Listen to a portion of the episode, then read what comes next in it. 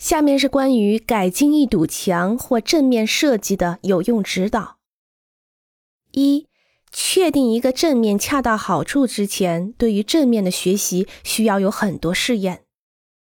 重温一下在设计过程中的步骤，这是一个很好的地方，可以提醒你仅有一点知识是很危险的事情，会得到批评。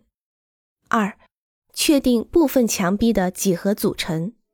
是由它们如何相互关联，以及如何与整体关联来决定。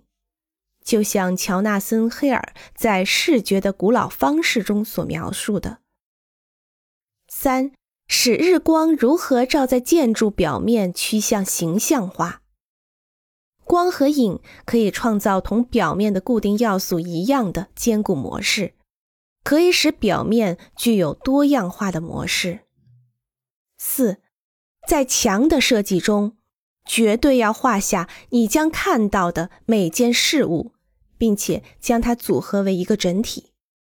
寻找那些你不想看到的东西，比如电器开关、变压器、垃圾箱、电线及其入口、仪表、排水孔和通风口。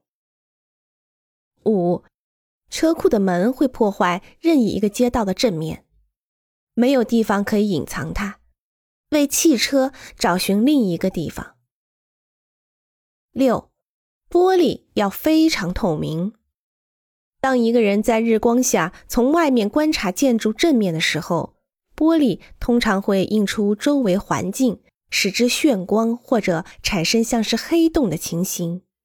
只有当照射在观察者对面一侧的光线比较明亮的时候，玻璃才会透明。比如在晴朗的日子里。一个人站在屋内向外张望，或者在夜晚中透过玻璃望向有灯光的内部空间。